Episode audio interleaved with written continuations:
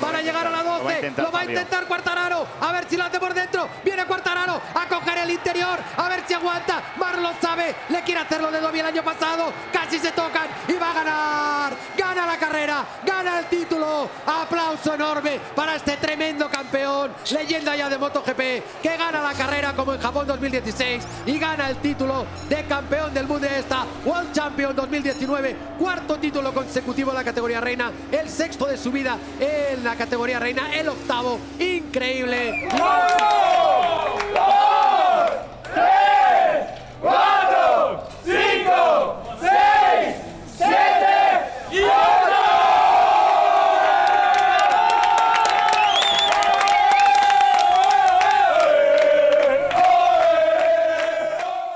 Bienvenidos a una nueva entrega de nuestro podcast en español Cambia el Mapa, que coincide, esta vez es nuestra sexta entrega, con el octavo título de campeón del mundo de Marc. Grabamos este podcast saliendo del circuito de Buriram, donde Marc, ganando la carrera del Gran Premio de Tailandia, y Zaskun Ruiz lo ha vuelto a hacer. Se esperaba, ¿eh? Lo dijimos el otro día, que no creo que lo iba a alargar, pero es que encima lo ha hecho a lo gran campeón, ganando la carrera. Esto, Ernest Rivera, sí que es un podcast sobre ruedas y sobre ruedas ha llegado también Mar Márquez a su octavo título. eh, bueno, con una temporada yo creo que impecable, esos nueve victorias, 14 podios y sobre todo la sensación de que en la pista no tiene, no tiene ningún rival.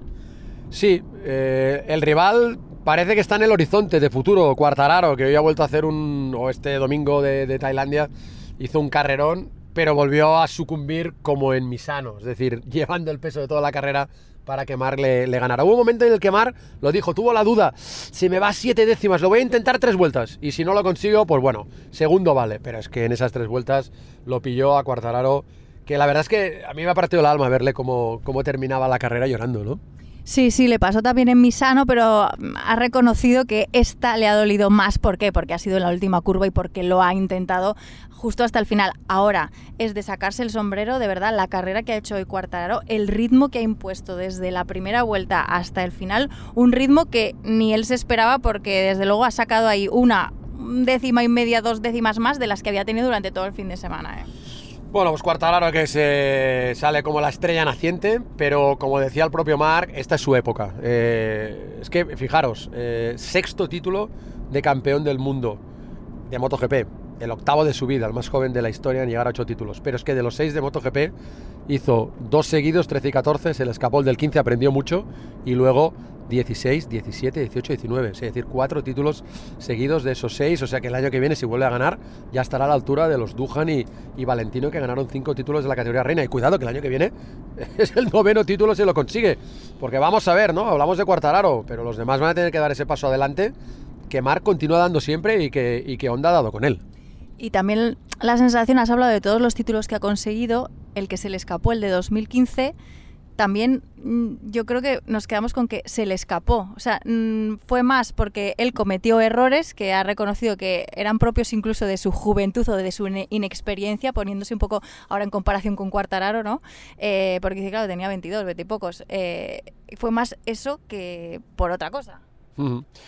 Bueno, yo ahí, en eso discrepo un poco, porque creo que en aquel, aquel año tanto Valentino eh, como Jorge Lorenzo estaban a un nivel muy grande. Y lo que sí es cierto es que Marc lo hubiera competido aquel título, y en cambio aquel título se le escapó enseguida. Es decir, ahí eh, las caídas en carrera le, le condenaron. Pero bueno, sea lo que sea, lo que no dejó en balde fue perder ese título. Es decir, aquello le dio enseñanza. Y cada título, cada temporada le da una enseñanza para, para la siguiente. Ahora habrá que ver simplemente si continúa habiendo un nuevo Marc, un Marc incluso mejor el año que viene, porque entonces, si eso es así, bueno, eh, repito lo que habíamos diciendo en estos podcasts, a mí no me parece un campeonato aburrido, y como ha dicho el propio Marc, aburrido porque gano, coger las últimas cinco carreras, han sido la bomba, se han ganado la última curva, pero es cierto que tiene que haber eh, competencias hasta el final, y ahora nos quedan cuatro carreras y ya la lucha por el título se ha esfumado, ¿no? No es aburrido porque eh, él digamos, le pone, eh, como él ha dicho también, ¿no? Le pone espectáculo, le pone emoción, intenta hacer cosas nuevas, intenta sorprenderlos o incluso yo creo que sorprenderse a sí mismo y esta es una de sus motivaciones, que también ha dicho que lo que le gustaría es que le recordaran como un piloto de esos que da espectáculo en, en la pista, ¿no? Ha dicho, hay veces que recuerdas más a Mamola que a otro tipo de pilotos precisamente por eso y así quiero que sea como a mí me recuerde. Pues si eso es lo que quiere, lo está consiguiendo, te, lo digo. Ya te digo, ya te digo. Eh, absolutamente que se le recuerde como un auténtico caníbal, porque mira que hoy además era un día también decir, bueno, va, gana Cuartararo, tiene 20 años, soy un poco como yo cuando empecé. No, no, no, no. No le, da, no le da vidilla a nadie, no deja las migajas a nadie. Y cuando digo caníbal, es que pienso en Eddie Merck, ¿no? que su nombre era el caníbal, que no le dejaba a los demás ganar ni las metas volantes. Pues es un poco lo que es Mark, ¿no? que es un, es un campeón, es un depredador, es un auténtico fenómeno y sí te digo, con que tenemos suerte de coincidir en esta época. Eso es exactamente lo que yo pensaba hoy cuando estaba en la rueda de prensa, que ha sido un buen rato en inglés, en español. Eh, es ser consciente de que estamos viviendo una época única eh, y viendo a un super clase en su deporte, en este caso, eh, algo que pasa mm, cada mucho tiempo. Bueno, pues si te parece, Zasco, vamos a recuperar la entrevista que le hacías cuando terminó el Gran Premio, la entrevista con, con Marc, pues, para de punto de partida de esta edición de nuestro podcast Cambia el Mapa, y después de esto nos metemos en, en harina de otros temas que os tenemos guardados para esta edición. Vamos a escuchar lo que contaba Marc Márquez al terminar la carrera con victoria, la novena del año, que le daba el octavo título de campeón del mundo. No sé si ha sido como lo habías imaginado. O sea, como lo había soñado. O sea, Después de la, de la, y lo dije desde el jueves, eh, después de la ventaja que tenía, después de cómo se había puesto el campeonato, pues eh, mi intención era, era, intentar ganar la carrera. Eh, y lo, lo, demostré desde, bueno, lo dije desde el jueves, lo demostré desde el viernes, pese a la caída arriesgando otra vez el sábado. Y hoy creo que ha sido más difícil incluso que Misano. Fabio tenía incluso un poco más, pero, pero bueno, lo hemos hecho, hemos aprovechado la velocidad punta, que en este circuito para algo servía, pero luego en el T3, T4 tenía mucha más tracción, o sea, pros, contras, pero, pero bueno, aparte de todo esto, creo que, hemos eh, acabado el año, aún quedan cuatro carreras, pero hemos acabado el año como todo el Repsol Honda se lo merecía, con una victoria. Han trabajado muy bien, eh, se, lo, se, lo, merecen todos y, nada, eh, yo solo hago mi trabajo en pista lo mejor que sé, pero sin ellos no, no sería posible. Me lo hacen muy bien, la verdad. no sé si, por, aunque sea un instante, has dicho, bueno, pues me quedo aquí que con esto ya soy campeón, ¿o no? Ha habido un momento que sí, cuando creo que me ha sacado casi un segundo, no sé si ha llegado el segundo no. Siete décimas, creo. Siete décimas, ¿no? Eh, allí lo, lo, veía complicado, eh, estaba cada vez sufriendo un poco más, pero digo, tiene que bajar, tarde o temprano tiene que bajar. Eh, físicamente estoy mejor que nunca y, sabía que, que, aguantaría toda la carrera al 100%, aunque he llegado al corralillo mareado entre la, la adrenalina de la celebración y todo pero tenía ganas, tenía ganas de hacerlo ganando, eh, tenía ganas de, hacerlo de, esta manera y, nada, eh, agradecerle y dedicarle todo esto a la gente de a mi alrededor, a todos los sponsors, equipo. Sí que se dice esto siempre, pero eh, estoy yo aquí en la cámara, pero detrás hay toda una gente que está empujando día a día. Hablando de lo físico, ahora ya es como que nadie nos acordamos, parece tan lejos lo de tu hombro de este invierno. parece lejos y parecía impensable empezar de, de esta manera el año. yo creo que y lo recalqué muchas veces, ¿no? que uno de los objetivos era caerse menos, lo hemos conseguido de momento porque estas últimas carreras hemos roto un poco el número allí, hemos, eh, hemos incrementado bastante, pero, pero bueno, eh, es, lo que, es lo que tiene, ¿no? Estamos yendo al límite y ahora no me quiero relajar ni, ni un momento porque creo, quiero acabar el año para empezar bien el 2020. O sea, no nos conformamos y está claro que disfrutaremos este, este título, pero eh, con ganas de llegar a box y celebrarlo con, con los míos. ¿Qué hace que este sea diferente? Bueno, eh, lo hace diferente cada año, sobre todo rivales nuevos, eh, cada año sale uno nuevo. Este año ha salido Cuartararo, que creo que, por ejemplo, la casa de apuestas seguro que lo pagaba muy alto a principio de año porque nadie lo ponía en las quinielas y, más que en el campeonato me he fijado carrera a carrera y carrera a carrera ha habido rivales muy duros. Eh, lo importante es que hemos mejorado uno de los puntos que queríamos marcar en rojo, que era la regularidad, era saber sufrir y hemos sabido sufrir y esto demuestra pues la ventaja de puntos, ¿no? Esta regularidad. Va, venga, ¿cómo es lo de contar hasta 8? A ver. ¿En qué lo quieres? ¿En francés? Aún me atrevo. en castellano, en castellano, que aún la lío. ¿Cómo es? ¿Cómo es? Bueno, va. Uno, dos, tres, cuatro, cinco, seis, siete, ocho y el futuro dirá. pero de momento hay muy pocos que puedan decir que han conseguido esto. Bueno, eh, está claro que los nombres son eh, nombres importantes, ¿no? Estamos rodeados de leyendas del motociclismo, esto pues eh, siempre lo he dicho que es un orgullo, eh, una satisfacción, pero no quiero desviar mi mentalidad, no quiero cambiar para nada mi método y, bueno, eh, esto lo tenemos, pero eh, sabemos que, y no me gusta porque ahora tenemos que disfrutar este año, pero el año que viene será otra vez la misma presión, las mismas ganas y el mismo objetivo. Pues nada, felicidades de celebrarlo, ¿no? Gracias, muchas gracias, a tope, ¡vamos! Pues de la entrevista tuya de Zaskun con eh, Mar Márquez al acabar la carrera y ser ya nuevo campeón del mundo, nosotros aprovechamos nuestro periplo aquí abandonando ya Tailandia y queríamos introducir en nuestro podcast Cambia el Mapa a Héctor Martín, el jefe de comunicación, de HRC, de Honda. Felicidades Héctor, también por la parte que te toca, ¿no? Por el título. Uno más, pero ¿qué? Bueno, por cierto que todo este pollón es la celebración en el aeropuerto de Marc y todo el equipo, ¿no? Ahora viene la fiesta. Hola, hola a todos. Eh, sí, la verdad es que aquí está, se está comenzando a descontrolar todo y debe ser así, porque esto no se vive muchas veces, nos estamos acostumbrando demasiado y quizá no se celebra de la, de la manera como, como celebras el primer título, pero nos damos cuenta el, el mérito y el valor que tiene conseguir estas cosas. Queríamos hablar contigo sobre todo porque un poco cuando se apagan los proyectores de las entrevistas a Mar, nosotros mismos que le hemos hecho la entrevista para, para Dazón, empieza otra historia que nosotros no vemos, que tú seguramente la sufres. Ahora todo el mundo quiere un pedacito de Marc, ¿no? Ahora todo el mundo quiere una entrevista con Marc, ahora todo el mundo quiere un reportaje con Marc. Y ahora con todo el mundo quedas fatal. Ahora con todo el mundo te tienes que decir que no. Ahora con todo el mundo te tienes que pelear. Es, eh, la verdad es que es bastante complicado. Es complicado porque, porque es- que haga entrevistas significa que le quitas minutos a, su vida, a su rutina diaria. Y obviamente a la- al nivel de Mark eh, es- es imposible poder dar entrevistas a todo el mundo. Nosotros tenemos las entrevistas de cada gran premio con Mark llenas desde el mes de mayo. O sea, hace seis o siete meses.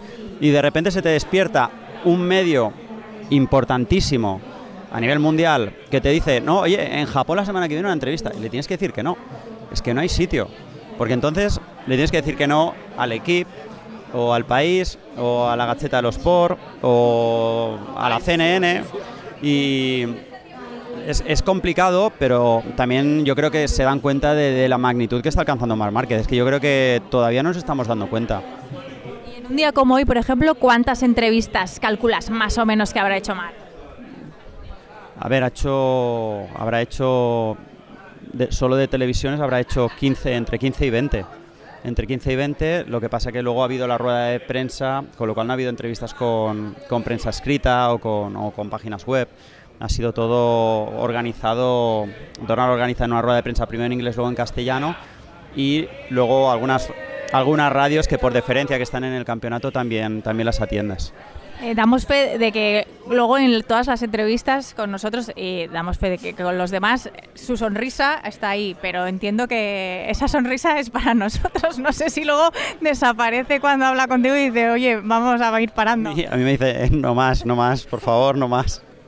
Oye, además cuando estaba en el, en el set de entrevistas se le notaba que estaba, que estaba cansado, que estaba agotado, que estaba ah, mareado, ¿no? Porque no solo ganar la carrera como la ha ganado en las condiciones como, como se ha vivido hoy con tanto calor que todos llevaban el Camelback, es que luego la celebración, en la celebración él da, da aún más, va, va, va al límite y no, y no termina, no son dos minutos de celebración, se alarga muchísimo y luego llegan las entrevistas y, él, y sigues con el mono y con el mono no sigues 20 minutos, estás mm, a lo mejor dos horas. Cuando estaba haciendo la entrevista con vosotros, no sé qué hora era, pero la carrera acaba a las 3, estábamos... Eran las cinco y pico. dos, horas, dos horas y cuarto después de acabar la carrera. Pues imagínate con el mono todo sudado, todo pegajoso, pues eh, claro, es, es- es agotador, es, eh, es bastante complicado para... Yo le doy muchísimo valor a la paciencia que él tiene de atender a todo el mundo. Y aunque hemos reducido mucho, ¿eh?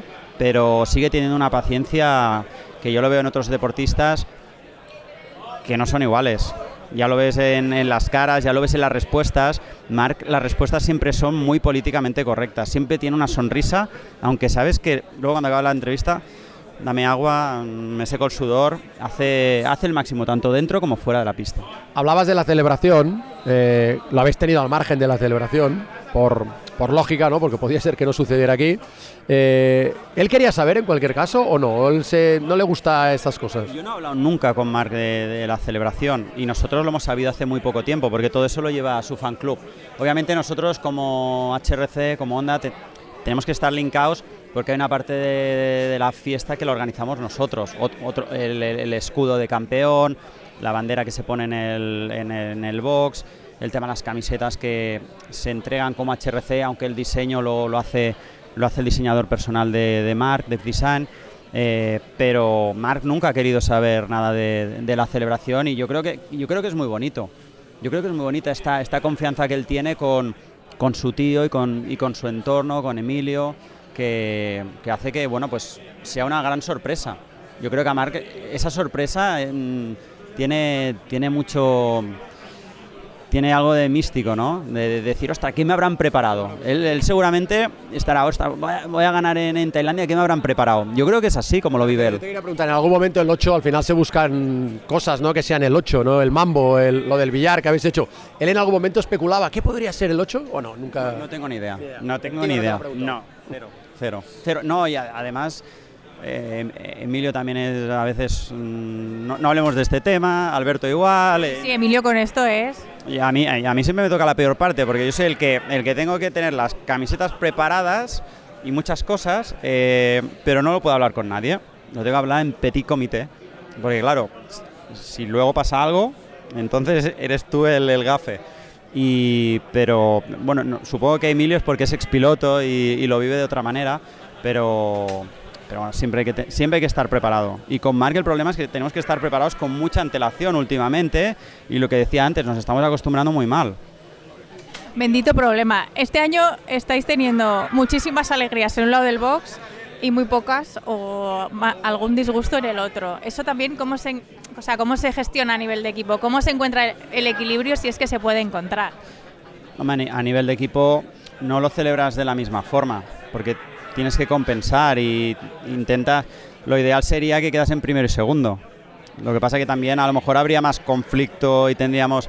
sie- siempre hay cosas positivas y cosas negativas.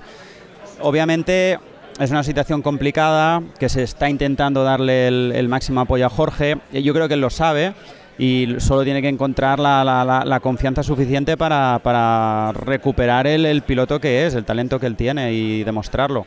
De momento le está costando y, bueno, como dice siempre Alberto, esperemos que, que pueda sacar pronto esa garra. Yo creo que le, falta esa- ese punto de confianza para, para volver a estar allí. Una cosa, a diferencia de otros años, cuando Mar se proclama campeón o en Japón, o bueno, en Australia fue en Moto 2, pero sobre todo en Japón en la categoría reina, ya se queda hasta el final del triplete y no vuelve hasta dos o tres semanas después del título. Esta vez va a volver justo al día siguiente del título.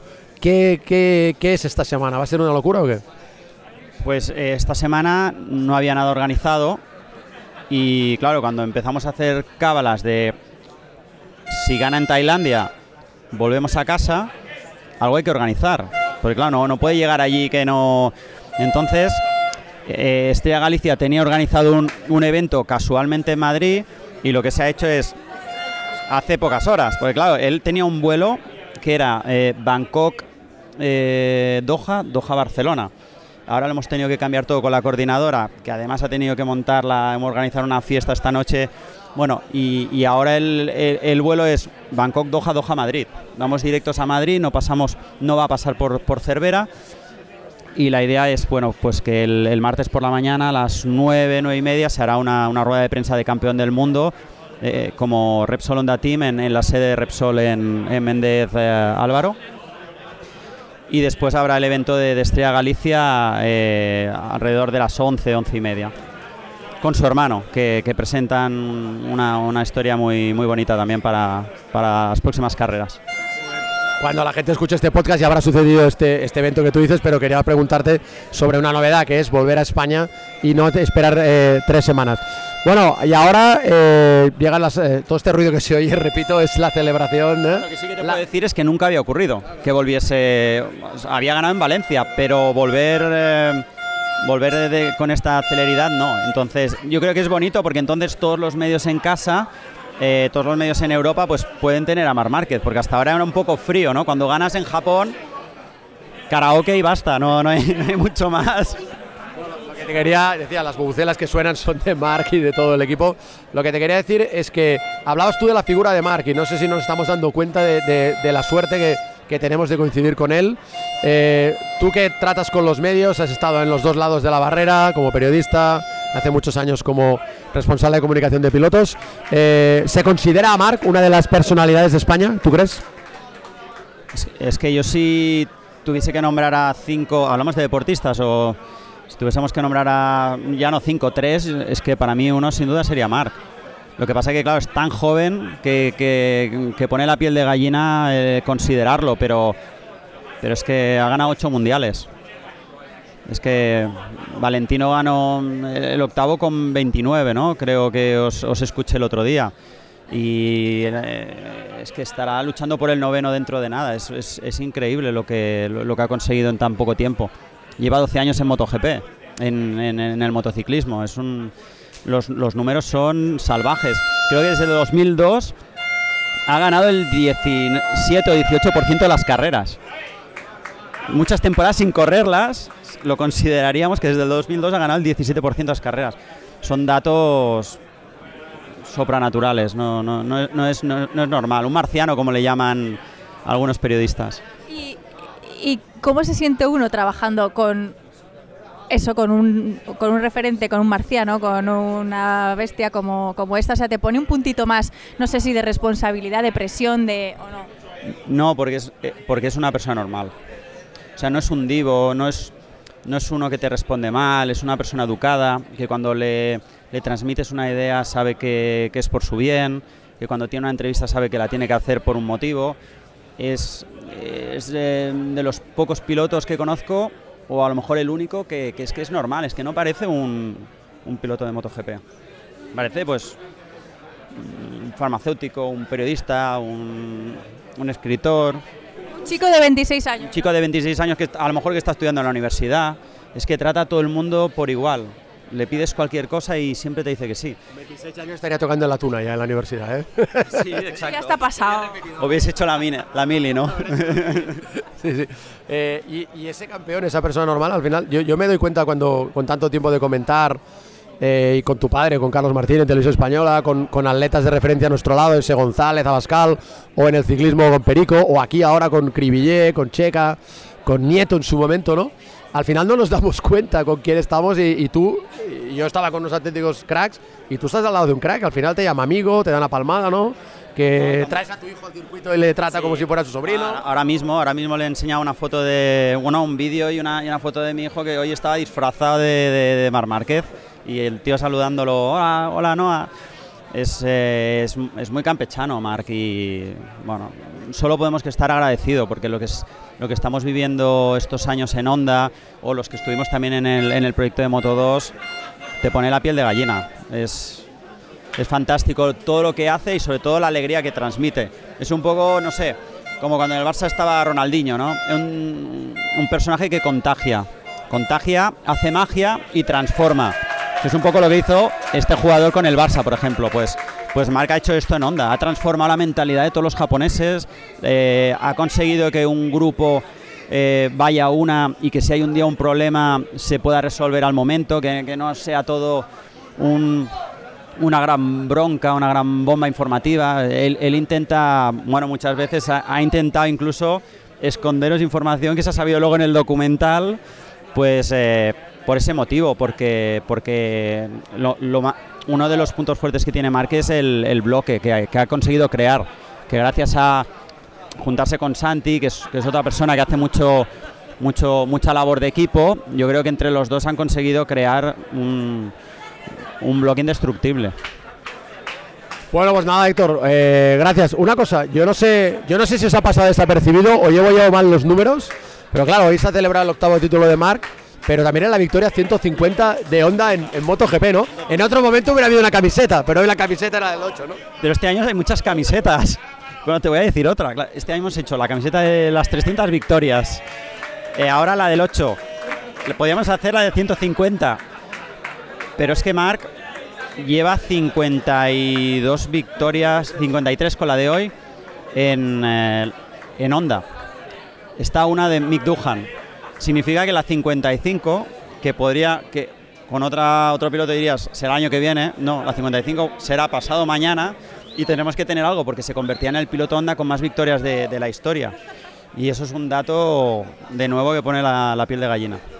Pues nada, a, a, disfrutarlo y que te sea leve. También ahora en el avión, ¿eh? a ver cómo controlas esto. Bueno, va, va a ser largo, ¿eh? Hasta... Y que dure mucho, ¿eh? De Marc, y que dure mucho. Y que dure mucho. Que yo, yo creo que está contento con, con todos nosotros y al final Marc es lo que quiere, la, la, la tranquilidad, la, la, calma y la seguridad que le da todo, todo el equipo. Enhorabuena, Héctor. Muchas gracias a todos. Bueno, pues seguimos aquí en nuestro podcast Cambia el Mapa y ahora nuestro siguiente mapping tiene como protagonista a Ramón Forcada. Hola, ¿qué tal? Hola, Ramón. Eh, sexto, Morbidelli, ¿no? Sí. Este fin de semana, un fin de semana que hemos dicho, ¿ha sido bueno para Yamaha, sí o no? Sí. Sí, ha, ha ido bastante bien. Uh, la moto se ha, se ha, comportado bastante bien desde, desde el principio. Hemos tenido que, que, cambiar pocas cosas. Parecía que, bueno, parecía, iba bien, iban todas bien, que normalmente es cuando ves cuando una moto realmente el circuito le, le va bien. Pero bueno, luego la carrera, pues uh, la carrera es diferente siempre. Hay que, hay que apretar y, y bueno, ya hemos visto el resultado. No sé si lo que estamos viendo este año, el otro día lo comentábamos, de Cuartararo está un poco tapando o eclipsando la buena progresión de Morbidelli o le falta un poco más. Hombre, siempre falta un poco más. Cuando ganas también te falta un poco más para estar más lejos. Uh, sí, claro, evidentemente falta, falta un poco más, pero bueno, eh, digamos que el, resultado es, es, los resultados son buenos. Tuvimos a principio de temporada, él venía de una moto muy diferente, muy, muy, muy diferente. Uh, aparte no era ni la onda buena, o sea, era una onda que, que por lo que dice yo no, no, he trabajado con esa moto, pero por lo que decía él, uh, era un poco desmoralizante, un poco daba igual lo que hicieras, o sea, yo decía, la moto iba bien y hacías el 12, y si iba mal también hacías el 12, o sea, que eh, claro, si estás en esta tesitura, pues un poco decir, bueno, pues vamos a hacer el 12, pues ala, pues uh, vamos adelante. Entonces él quiso, quiso hacer un poco, mmm, bueno, quisimos entre todos hacer un poco la moto para su conducción mmm, viniendo de la Honda y claro, no es, no es, la solución. O sea, al final cada moto necesita su conducción, que puede ser diferente dentro de la misma marca, pero lo que no puedes pretender es conducir uh, una moto o hacer una moto para conducirla como conducía la otra. Al final nos dimos cuenta de esto, volvimos al setting uh, estándar, digamos, base, que es el que empezamos la, la, temporada y bueno, los últimos resultados pues estaba bien, claro. Llevamos uh, dos top 5 seguidos, un sexto, al final no está muy bien, pero no está muy mal. Digamos, es una moto, no es una moto satélite, pero es, es una moto en teoría oficial. Uh, no es un equipo oficial, es su primer año con esta moto y no somos, no somos siempre la última Yamaha. Significa que, bueno, que estamos, que estamos allí. Y eso significa, por ejemplo, acabar por delante de Valentino. Sí, exacto. Bueno, y, puedes acabar, puedes acabar por detrás de Valentino, pero cuando él acabó cuarto y nosotros quintos y enganchado a él. O sea, tampoco es, dice, vale, has acabado quinto, has acabado la, la última Yamaha, pero no has, acabado el 17 y a, y a 40 segundos. Con lo cual la, progresión es buena. Uh, ahora falta, falta entender esto que falta, qué es lo que falta, porque estamos en la, en situación un poco complicada de cuando lo que ha pasado hoy, que cuando él ha acabado la carrera dice, claro, ahora me dices, ¿qué iba mal de la moto? Pues nada, o sea, la moto iba bien, pero ¿por qué no iba más rápido? Pues porque me faltan cosas, pero decir, claro, es que tengo problemas en la frenación, no, es que frenaba, pero de coña, es que tengo problemas en la aceleración, no, no, aceleraba bien, tengo problemas, o sea, es, hay que estudiar exactamente qué es lo que, lo que falta para, para, para, para, conseguirlo. Y él ahora está muy metido en esto. Sabemos ya, o, tiene ya, Frankie tiene claro que este, este año, uh, con las carreras que quedan, que son seguidas, uh, se puede trabajar, pero él quiere trabajar sobre todo en su conducción, en él, en invierno, para prepararse para el año que viene, para tener ya una, una buena base de partida. Ahora que sabe cosas que, mm, por ejemplo, en la Honda iban bien y aquí no van pues uh, esto ahora es, es, asumirlo, es interiorizarlo, decir, vale, de lo que a mí me iba bien para hacer tiempos con la onda o con mi onda, aquí no me funciona, pues me tengo que olvidar de esto. Con lo cual tiene que cambiar su conducción del año pasado. Esto se necesita tiempo y es lo que pretende hacer en invierno. Con Ramón Porcada queríamos hablar de Morbidelli, que ya lo hemos hecho, que está haciendo una buena temporada, como decía Izaskun, cuando tienes al lado a Cuartararo parece que no estés haciendo nada, pero es una buena temporada en el primer año con Yamaha, pero también queríamos hablar en genérico con las Yamaha, porque a mí me dan un poco la sensación, a mí me despista un poco la Yamaha, ¿no? De repente es una moto que va muy mal, nadie va bien, no hay tracción, nadie está adelante y de repente sois cuatro en el top 5 en entrenamientos, dos en el podio. ¿Dónde está la Yamaha de verdad? Es que la Yamaha es la misma desde hace cinco años. Esta, esta es la verdad. Uh, o sea, con, los, chasis, por ejemplo, ha habido un pequeño baile de chasis porque por las condiciones de contratos había unos chasis oficiales, había unos chasis que eran los del año pasado, unos chasis de hace dos años. Uh, se han cambiado porque algún oficial ha pedido los chasis que tenía Cuartararo porque, porque iban mejor, pero eran más antiguos, con lo cual a Cuartararo le dieron los nuevos. Cuartararo con los nuevos también iba rápido, con lo cual los otros uh, volvieron a los rápidos. Ahora están haciendo cosas nuevas uh, que mm, hemos visto aquí que no las están usando mm, porque los que los tienen no van más rápido que los que, el que no las tiene. O sea que, que digamos que, el que, yo creo que el que tiene un poco de lío mental, eso que dices tú, que, que dices, me, me, me, me, desconcierta un poco, son los propios ingenieros. Pues es decir, a ver, si, si, si lo que hacemos va bien, lo prueban los pilotos oficiales, que son los que, los que prueban las cosas, las cosas nuevas, y dicen que va bien, pero el que no lo tiene va mejor que los que dicen que va bien, claro, entonces tú tampoco puedes decirle, tío, no, no, usa esto que va bien, si el otro no lo tiene y va mejor. Con lo cual, yo creo que seguro en la cabeza de Sumi está pasando un poco ahora, seguro, bueno, porque, porque he hablado con él, de decir, mmm, nos tenemos que centrar, tenemos que parar, o sea, que parar, parar nunca, pero decir, oye, vamos a buscar el punto de partida, porque la moto que, es la misma en ciclística y en suspensiones que hace dos años era un desastre y ahora va bien. ¿Qué ha cambiado? Pues ha cambiado la electrónica, pero es que es la misma, o sea, lo que pasa que, que han aprendido un poco a gestionarla. Pero es evidente que aparte de que la moto de Fabio, por ejemplo, es la, va bien, normalmente es la que está la más rápida, aunque luego resultados en carrera alguna vez lo sea, a veces no, pero a una vuelta es la más rápida, resulta que es la que, la que tiene el setting más estándar de todos. El, que no toca nada, el que, el que la moto ya le va bien y como va bien no toca nada y le dan piezas nuevas. Dice, no, no, si no me hacen falta, vale, pues. Con lo cual, los ingenieros seguro que están en el punto de decir, a ver, vamos a parar, vamos a reflexionar, porque todo esto que todo el mundo ha dicho tanto tiempo, que la moto no va, que la moto no acelera, que la moto no corre, es verdad, o sea, la moto corre menos, pero lo sabemos, pero es que está la filosofía de Yamaha toda la vida ha sido que el preocuparse más por la tracción y por la, el paso de curva de las 12 o 13 o 14 o 21 curvas que hay en un circuito, que no en la recta que hay una o dos. Con lo cual aquí pues hemos visto que, que, que Marc ha pasado a, a, Fabio en la recta, evidentemente por motor, pero le ha costado. O sea, no, no, es, no es de, mira, lo que vulgarmente paso y te quito las pegatinas. No, no. Te va a tener que probarlo y salir y hasta que ha podido salir una vuelta pegado, realmente pegado, porque hemos visto que se veía claramente que en cuanto a tracción, Cuartararo tenía mejor, luego en marchas altas la Honda corre más, pero esto ya lo sabemos. Pero que la moto no tiene tracción, yo creo que ha quedado aquí demostrado que, no es verdad, por lo menos con nuestros neumáticos, que aquí sabemos que los neumáticos eran, eran diferentes, había la, la, carcasa diferente por el tema de la temperatura, y aquí la verdad es que los neumáticos se han comportado muy bien y han funcionado bien con la Yamaha, cosa que es curioso porque antes, cuando estos neumáticos, cuando, cuando se, se hicieron las primeras veces que los probamos en Spielberg, que eran cosas para la temperatura, eran el desastre absoluto. O sea, para la Yamaha no tenían grip, pero para nada. Sobre todo en el ángulo tenían cero grip. A Jorge, cuando le, hablabas de la carcasa esta, se le ponían los pelos de punta directamente, porque decías que ser un desastre. En cambio, ahora está funcionando. O sea, que todo ha evolucionado, digamos, neumáticos, electrónica y lo que la moto, pero la base mecánica, digamos, física de la moto es lo que menos ha evolucionado. Eh, sobre esas virtudes que has dicho de, de la Yamaha hoy, de la de Cuartararo, las ha ensalzado también Mark, por ejemplo, en la, rueda de prensa. Y ha dicho una cosa que para mí es antagónica con otra que ha dicho Maverick. Como conoces las, dos, eh, las dos partes, o por ejemplo, Mark ha dicho que hoy viendo pilotar a Cuartararo, ha visto cosas que le recordaban a Lorenzo en sus mejores tiempos pilotando la Yamaha. Lo que nos hace entender que es así como hay que pilotar la Yamaha. En cambio, por ejemplo, Maverick hoy, después de la carrera, nos ha dicho eh, que tiene que estar todo el rato peleando contra sí mismo y contra su forma de pilotar para no pilotar como le sale e intentar adaptarse a esta moto. ¿Hay que pilotar esta moto sí o sí como lo hacía Lorenzo? Sí, bueno, parecido a como lo hacía Lorenzo. No, es que haya que pilotarla así, es que los que la pilotan así van rápido. O sea que igual sí que es que las pruebas es que hay que pilotarla así. Es que esto precisamente, yo ya te digo que no, no había oído absolutamente nada de Maverick ni de Mark. Lo he estado hablando con, con uh, Frankie esta tarde. Es decir, es que, eh, porque el tío dice, A ver, claro, nosotros tenemos los datos, tenemos datos de todos. Entonces él ve y dice, claro, es que este tío hace cosas que no, es, no lo hace la moto, lo hace él.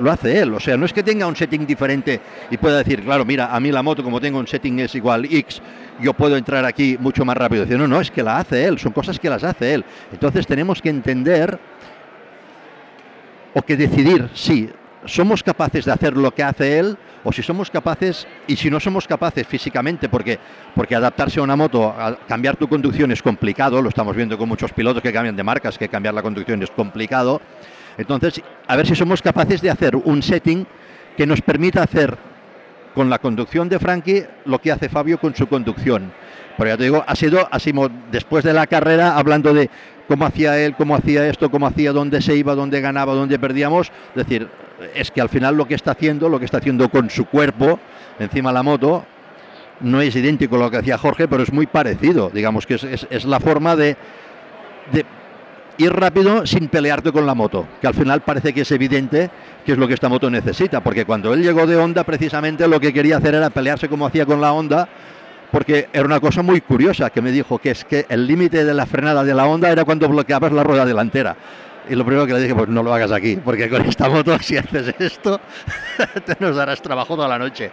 Y evidentemente ha cambiado su forma de frenar, ha cambiado muchas cosas, hemos cambiado el setting porque no le sigue siendo un, le sigue gustando frenar muy fuerte, pero no al límite que era, que era lo como frenaba con la Honda, con lo cual ya está cambiando su conducción, pero claro, él tiene un año de experiencia con una moto muy diferente. Claro, Fabio tiene, entre comillas, la suerte de que no tiene ningún vicio. Tiene, sí, tiene vicio, tiene un vicio de Moto 2 y al final el sistema de conducir de Moto 2 no es tan diferente de lo que hacía Jorge, de, tan diferente de lo que está haciendo él, que al final es lo, que está resultando. Entonces es evidente que los pilotos que tienen por naturaleza la forma de conducir es de pelearse más con la moto, ahora se dan cuenta que, que, que sí, que, que, la sensación tuya es que voy a tope porque me peleo pero a muerte con la moto, pero hay un tío que va y no se pelea y va más rápido. Con lo cual, mmm, igual pelearse no es la vía, no es, la, no es el camino. Ramón, eh, cambia el mapa, cambiamos un momento de tercio. Te quiero preguntar por, por Marc, eh, ocho títulos de campeón. Eh, decimos siempre, no, el campeonato no es aburrido porque las carreras son divertidas, pero al final gana el mismo y se pelea cada vez contra gente distinta. ¿Qué le falta a los demás para que no esté un día Maverick, otro Quartararo, otro Rins, otro Rossi, otro Dobby, pero no sean regulares? ¿Qué, qué hay que hacer? Pues esto lo tienen que hacer ellos. ¿Qué, qué hay que hacer? Lo que hay que hacer, yo, yo, creo que lo primero que hay que hacer un poco es creérselo. A mí, a mí me, me, da la impresión o me recuerda un poco la situación que cuando llegan los jóvenes, verdaderamente jóvenes, como Cuarteraro, Cuarteraro se ha peleado y, y, y además, además es lo, lo, lo, que es bueno es que se ha peleado, ha perdido y se ha cabreado.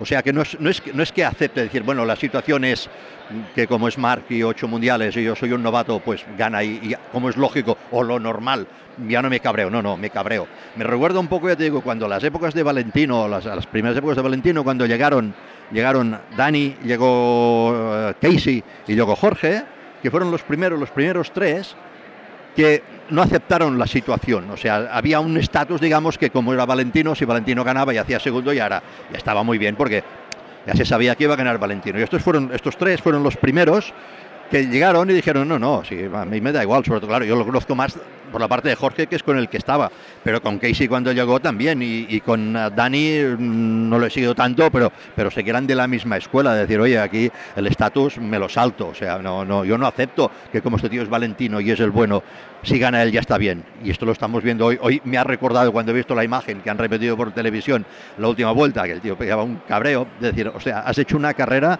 espectacular para mí, uh, has, has estado liderando la carrera con un desgaste brutal. Cuando Marche te ha acercado no has hecho ni un fallo, cosa que, uh, tiene mucho mérito, tiene mucho mérito, porque se equivocan todos, o sea, se, se, ha equivocado Marca aquí un par de veces, no ha hecho ni un fallo. Y cuando te ganan, ¿qué podrías decir?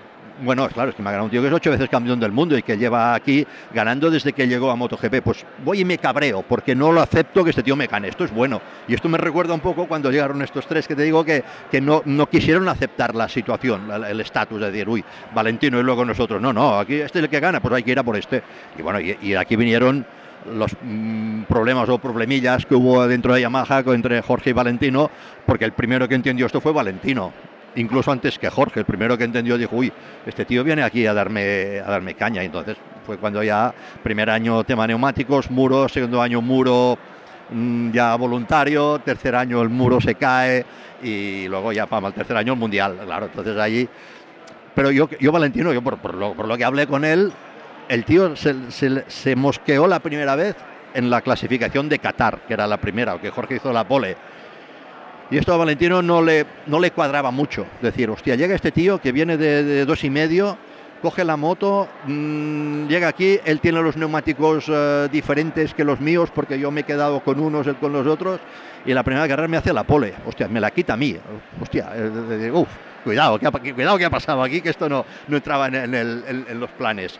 Y, a partir de allí, evidentemente, cuando Casey también cuando estaba, dijeron, oye, no, no, o sea, hay que pelarse con Valentino, pues nos peleamos. Y, es, y, hoy Cuartararo ha demostrado esto, que si hay que pelearse con Marc, nos peleamos y si pierdo me cabreo. Ahora que has vuelto a sacarlo del box de Yamaha, perdona, pero yo vuelvo a esto, al box de Yamaha oficial y ya que has nombrado a Valentino. Eh, ya ha dicho que el año que viene cambia de, de jefe de mecánicos, sí. David Muñoz. Eh, ¿Tú qué crees que busca Valentino eh, con ese cambio? Hombre, yo, yo, creo que busca motivación, es evidente, porque no, no, creo, no creo que a nivel uh, técnico, siendo muy bueno David, uh, con los años que le quedan a Valentino, y poner a una persona sin experiencia, para mí lo que busca es motivación, es, es, evidente. Que creo que es lo mismo que buscaba cuando cambió a Jerry por, por Silvano.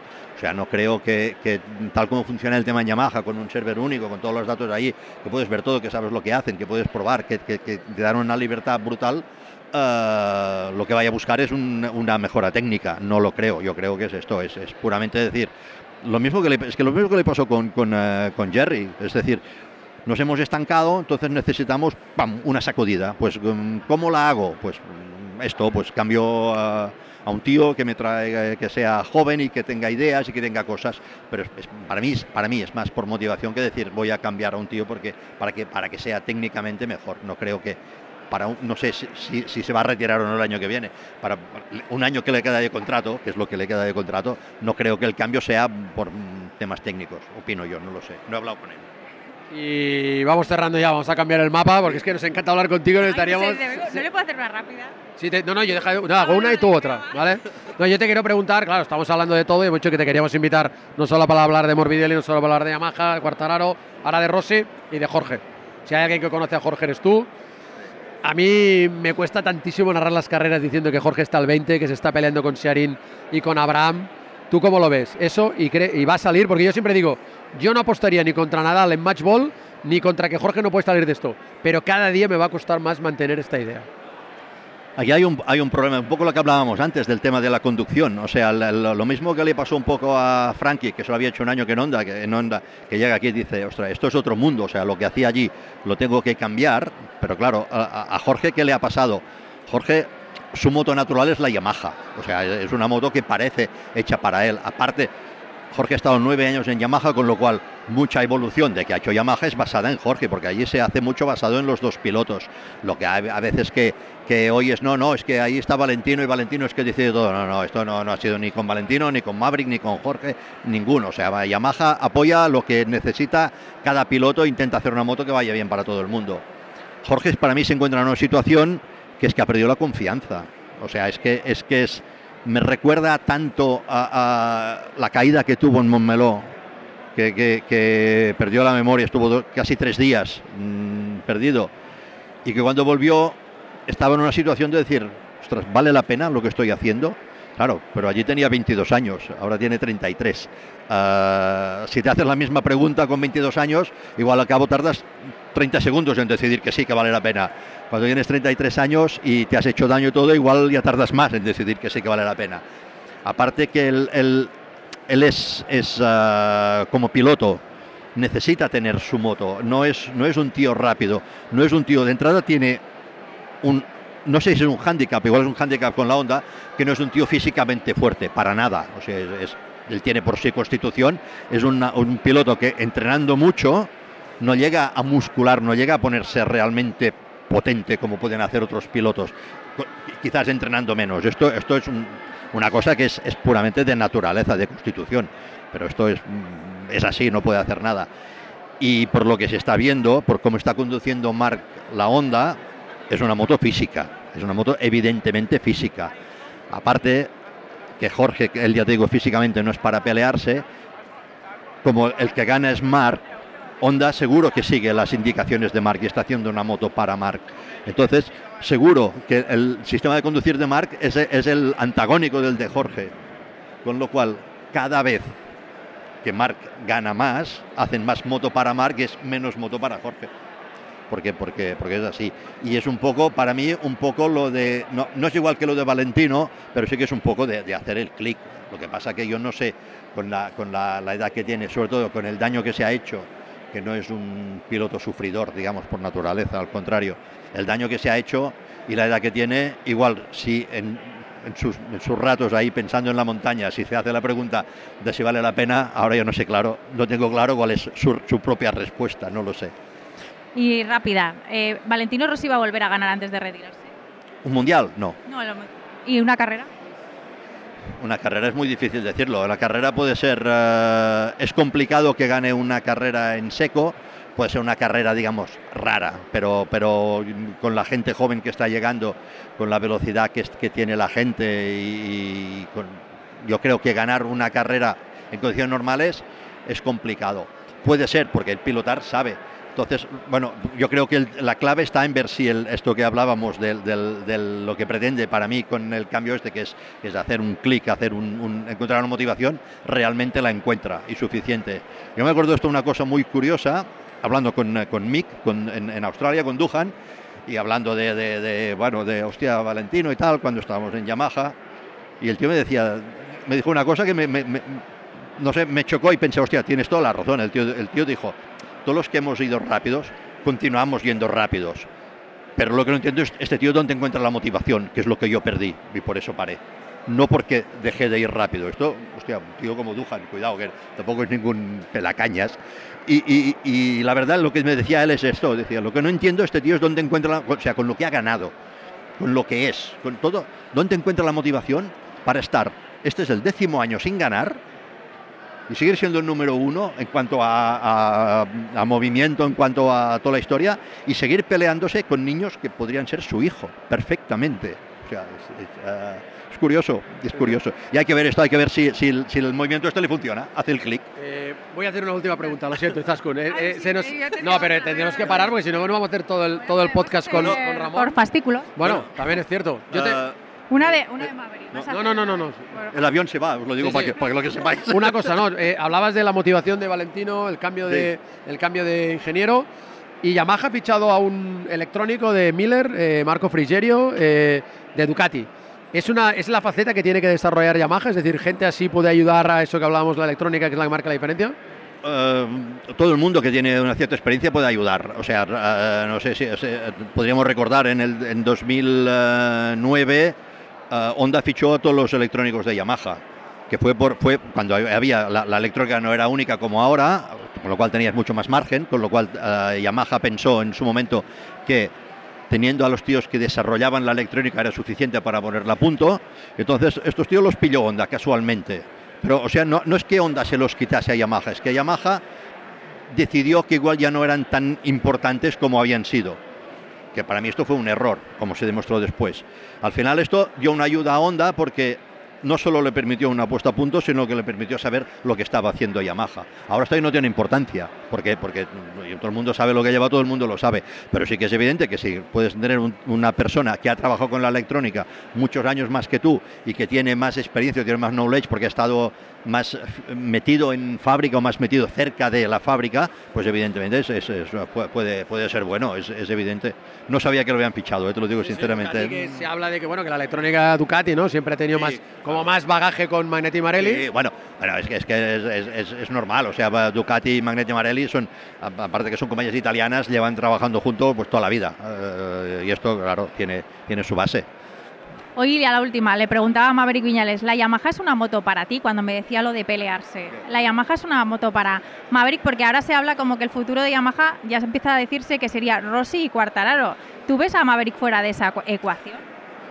Bueno, aquí yo he visto ya tantas cosas que ya no me extraña absolutamente nada, pero nada, pero nada de nada. Uh, sí, puede ser y, y puede no ser. Uh, al final, al final es, es, el piloto lo que necesita es creerse que lo que tiene le, le, puede dar para ganar. El momento que él piensa que con otra moto ganaría más fácil que con la suya, es un mal camino. Porque si le entra esto en la cabeza, si tiene la oportunidad, la aprovechará. Porque si estás pensando, me quedo aquí porque no tengo nada más, pero no es lo bueno, uh, es difícil hacer resultados. No sé lo que piensa él, pero evidentemente, hombre, cuando él llegó hizo, hizo buenos resultados y después pues uh, se perdió un poco. Pero evidentemente, ahora el que está yendo rápido de verdad la conduce diferente a él, pues sí. Uh, entonces, que, que él pueda pensar, ostras, cuando lo hacía Jorge, conducía de una manera, yo tengo mi forma de conducir, he intentado adaptarme, he intentado hacer, he intentado adaptar la moto, he cambiado mil cosas y ahora llega otro que no toca nada, que no hace nada, pero solo conduce diferente y va rápido. Igual sí que esto te hace pensar, puede ser que te haga pensar, igual estoy en el sitio equivocado, pero es que además es humano que lo pienses, porque el piloto lo primero que tiene que ser es orgulloso, o sea, el, momento que el piloto piense, no, este me gana porque es mejor que yo, oye, que se vaya a casa, o sea, que lo deje. El piloto tiene que estar convencido, sea verdad o no, tiene que estar convencido que el otro la gana porque tiene algo más, porque tiene algo, pero que él lo puede hacer. Si el momento que él acepte decir, mira, yo no soy capaz de hacer lo que hace este, entonces sí, lo mejor es, si tiene la oportunidad, que cambie. Y evidentemente es, es humano que pensar, y es, y es propio de un piloto pensar, este me gana porque la moto le va mejor a él que a mí, no porque, porque sea mejor. Es lo que tiene que pensar. Es su obligación pensarlo. Bueno, ahora sí ya, las call, ¿no? Sí, la, las call, eh, última llamada, pasajeros del vuelo a Bangkok, porque si viera la gente, nuestros seguidores del podcast, cambia el mapa, ¿dónde estamos haciendo esta entrevista? en medio del aeropuerto, los tres parados en círculo, todo el mundo pasa y nos mira con cara rara y encima se habrá oído hasta las llamadas. Ramón, Seguro. un placer, como siempre, hablar contigo. Gracias. Te volveremos a contactar, porque seguro que va a interesar mucho esto que hemos hablado. Cuando queráis, no hay Muchas problema. gracias. Gracias a Y vosotros. buen vuelo. Gracias. Pues hasta aquí la, una nueva entrega de nuestro podcast en español Cambia el Mapa del equipo de, de Dazón, que hacemos el Mundial de MotoGP. Y la semana que viene os, lo deja- os dejaremos en manos de Carlas Pérez. Estaremos nosotros perdidos en esos mundos de Dios y el podcast sí que os haremos llegar también nuestras opiniones, pero el podcast lo pondremos en manos de, de Carlas Pérez, que tampoco está nada mal. Efectivamente, porque hoy, hoy habréis notado, hemos empezado diciendo que esto era un podcast sobre ruedas eh, y es porque ya lo habréis notado a estas alturas, lo estamos haciendo desde el coche camino del circuito al aeropuerto. eh, muchas de las entrevistas que habéis escuchado también han sido en el, en el aeropuerto, pero yo creo que eso todavía le da más, más gracia, ¿no? Más vidilla, más realismo. realismo. Más realismo, eh, ¿no? Hay, hay paletadas de, de realismo. En fin, eh, una cosa, eh, ya tenemos el primer título, o lo tiene Mar Márquez, pero para el motociclismo español. El de Alex Márquez no pinta mal, o en esta carrera de Tailandia no ha estado en el podio, pero por lo menos de, sus rivales eh, pocos le han recuperado, ¿no? Podríamos decir que Binder le ha recuperado, pero Augusto, Navarro, Luti han quedado por detrás de Alex Márquez. Yo creo que el, el título de Alex Márquez ahí está, y el, gra- la, la pena es lo de Canet, ¿no? Esa, esa caída que ha tenido con Binder Sin ser su culpa otra vez. una vez más y que le deja 22 puntos de la puerta. Pero te voy a decir una cosa, he tenido una premonición. A ver si 22 me- puntos son remontables. Sí, quedan 100. He tenido una premonición. Eh, va a haber triplete español. ¿Y cuándo la has tenido ahora? Ah, ¿Cuando hemos girado en la rotonda o...? No, la tuve, la tuve el sábado, no sé por qué. Eh, la ducha. no cantaba, si no estaba pensando. Eh, a ver, ¿tú te acuerdas, Izaskun, cuando tú y yo hicimos juntos el primer campeonato del mundo de motociclismo? 2010. 2010. ¿Qué, ¿Quiénes ganaron los títulos? Los títulos de 2010 los ganaron Jorge Lorenzo, lo ganó Tony Elías y lo ganó Mar Márquez. Correcto. Triplete. Sí. Triplete. No es la primera vez Y que... dos de ellos en Malasia, que fue un día guay, 10 del 10 de 2010. Efectivamente, el Día de la Excelencia. Pero digo, la, no la primera vez que Televisión Española dio las motos, pero sí la primera vez que tú y yo las hicimos juntos, triplete. Siguiente paso, eh, nos vamos a, a Movistar. Primer año de Movistar, 2014, ¿qué pasó? Triplete, Márquez, Tito Rabat y Alex Márquez. Por lo tanto, primer año de tú y yo en el equipo de Dazón, que va a haber... Pues triplete, ¿eh? pero sí está clarísimo. Ahora sí, ahora sí. Lo tengo claro, es que, es que no- nos acompaña la estadística, nos acompaña la historia, nos acompaña el karma, el sincrodestino. Pues mira, además estamos en Tailandia, que lo del karma tiene como mucho peso. Hemos, hemos fluido con el karma, a ver si también fluye y se cumple esta estadística. ¿Cómo te gustan esas estadísticas? Pero lo que me gustará es que se cumpla, que Canet gane el título y le podamos decir, ¿lo ves como no hay que ser supersticioso, eh, Aarón? Exacto. no pasa nada. en fin. Bueno, pues nada, Izaskun Ruiz, que ha sido un placer una vez más. Eh, aprovechemos también nuestro podcast, igual que aprovechamos los contenidos de Dazón para promocionar el podcast, aprovechemos el podcast para promocionar todo lo que tenemos en Dazón, la Ruta 93, con muchos reportajes sobre Mar Márquez. Pero es el, el Márquez 360, que está muy, muy chulo de verdad. No es porque lo hayamos hecho nosotros, pero está increíble. Y ah, si queréis reíros un rato al margen de todo, le, ven nuestro Calpool, nuestro carretera y charla. ¿Lo vamos a repetir o qué? Lo vamos a repetir. ¿Quieres cantar ahora? Eh, ahora, ahora, ahora, ahora, empezamos a cantar, pero no lo grabamos. pero, creo que vamos a tener que cambiar el nombre. En vez de carretera y charla, carretera y chapa. No, pero sí queremos decir ahora que igual que pedimos que Mónica Naranjo, que la cantamos cada mañana de carreras, nos invita a un concierto, nos olvidamos de poner a Rosalía, que la ponemos mucho. Ah, ahora la vamos a poner. Ensayamos para el próximo, va, ensayamos. Madre, madre mía, Rosalía, bájale. Pero mejor con música, ya. que si me hago un capela aquí. Bueno, pues nada, amigos, la próxima entrega de nuestro podcast cambia el mapa de la mano de Carlas Pérez. No os lo perdáis, la semana entre carreras, entre la carrera de Tailandia y la carrera de Japón. Pero ahora ya de aquí a final de temporada, ya sabéis, cada miércoles un podcast distinto. Gracias por estar ahí a todos y a todas. Adiós.